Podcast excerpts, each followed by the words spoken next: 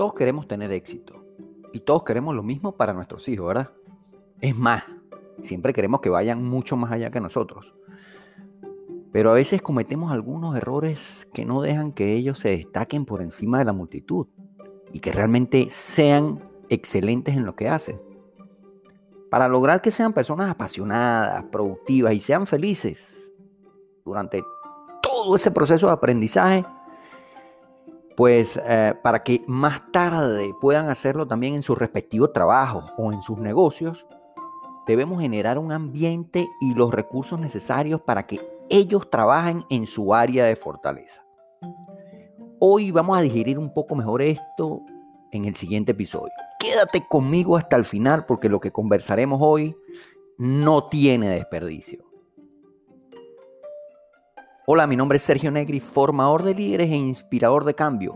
Bienvenido a tu espacio líder de hoy, donde aprenderemos de manera fácil, sencilla y práctica todo lo necesario para ser un mejor líder, pero sobre todo un mejor ser humano.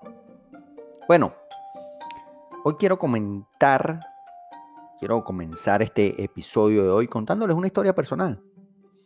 Yo uh, eh, recuerdo cuando estaba en bachillerato, bueno, no sé cómo le digan en su país, bachillerato, secundaria o liceo, como le digan allá en sus, países. Y no era muy bueno en las matemáticas. Bueno, de hecho, no era muy bueno en muchas materias, eh, más allá de la educación física, que siempre me ha gustado el deporte, e inglés. Un año que no recuerdo exactamente cuál fue, creo que fue en segundo año de, la escuela secundaria, yo no, no reprobé matemáticas, sino que mis notas, mis calificaciones no fueron las mejores. En mi país se aprueba con 10 en una escala de 20. Y creo que, si mal no recuerdo, recuerdo obtuve un 11, un 11 de calificación, que no era muy bueno. Mi mamá, a pesar de que yo no reprobé, me puso en un curso de verano Y, cuando todos mis amigos estaban disfrutando sus vacaciones, pues yo, adivinen qué, yo estaba estudiando.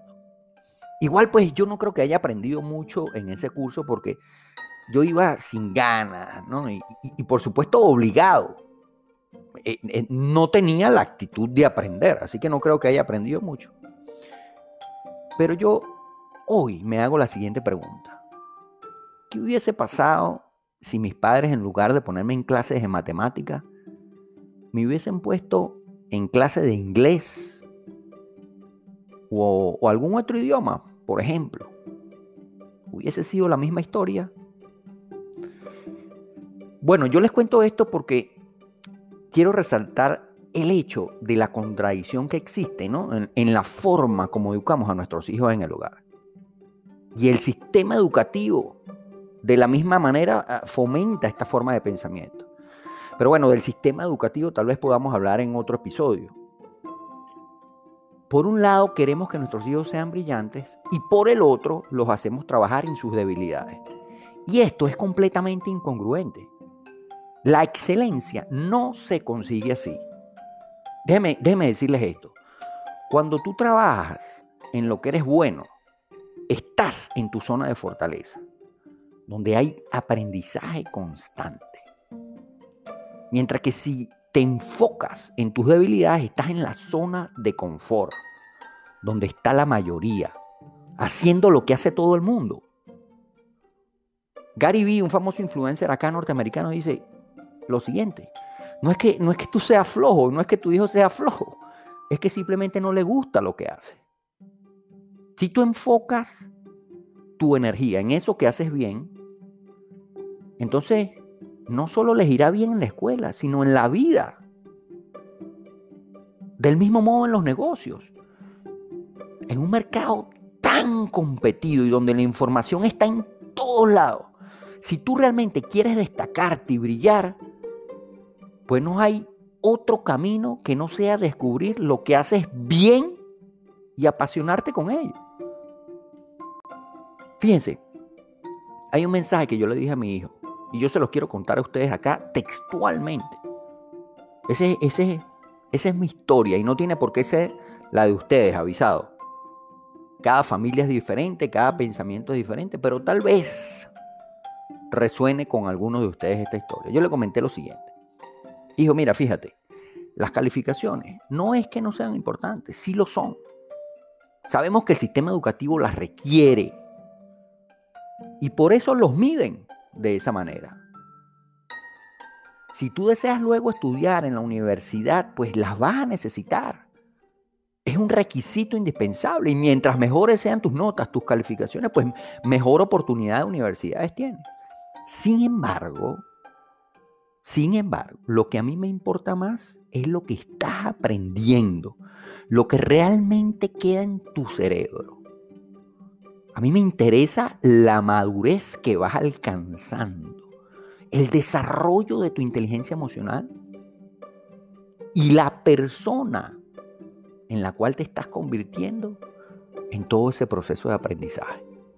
Ahora, para esto yo voy a poner en tus manos todos los recursos y voy a estar allí acompañándote para ayudarte, si así lo deseas, por supuesto para que puedas tomar tus propias decisiones.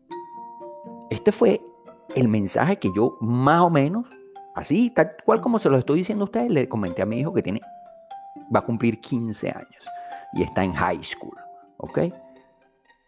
Entonces, resumiendo un poco, debemos encontrar en qué somos buenos y ayudar a nuestros hijos a que hagan lo propio trabajar mucho en esa área para hacernos unos maestros, unos expertos.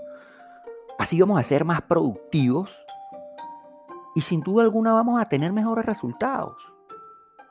Y lo mejor de todo es que seremos personas más felices. Bueno, yo espero que esta información puedan utilizarla, puedan reflexionar sobre ella, discutirlo en familia para poder sacar sus propias conclusiones y así avancen en la ruta más idónea para ustedes y para sus hijos.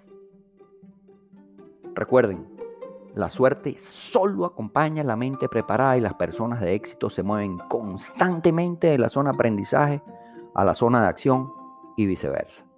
Soy Sergio Negri, formador de líderes e inspirador de cambio. Te doy las gracias por haberme escuchado.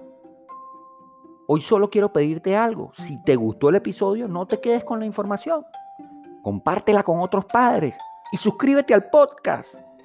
Les voy a seguir trayendo mucha información de calidad para que seas cada día mejor líder. Con mucho cariño y respeto me despido. Que estés muy bien. Nos escuchamos pronto. Bye bye.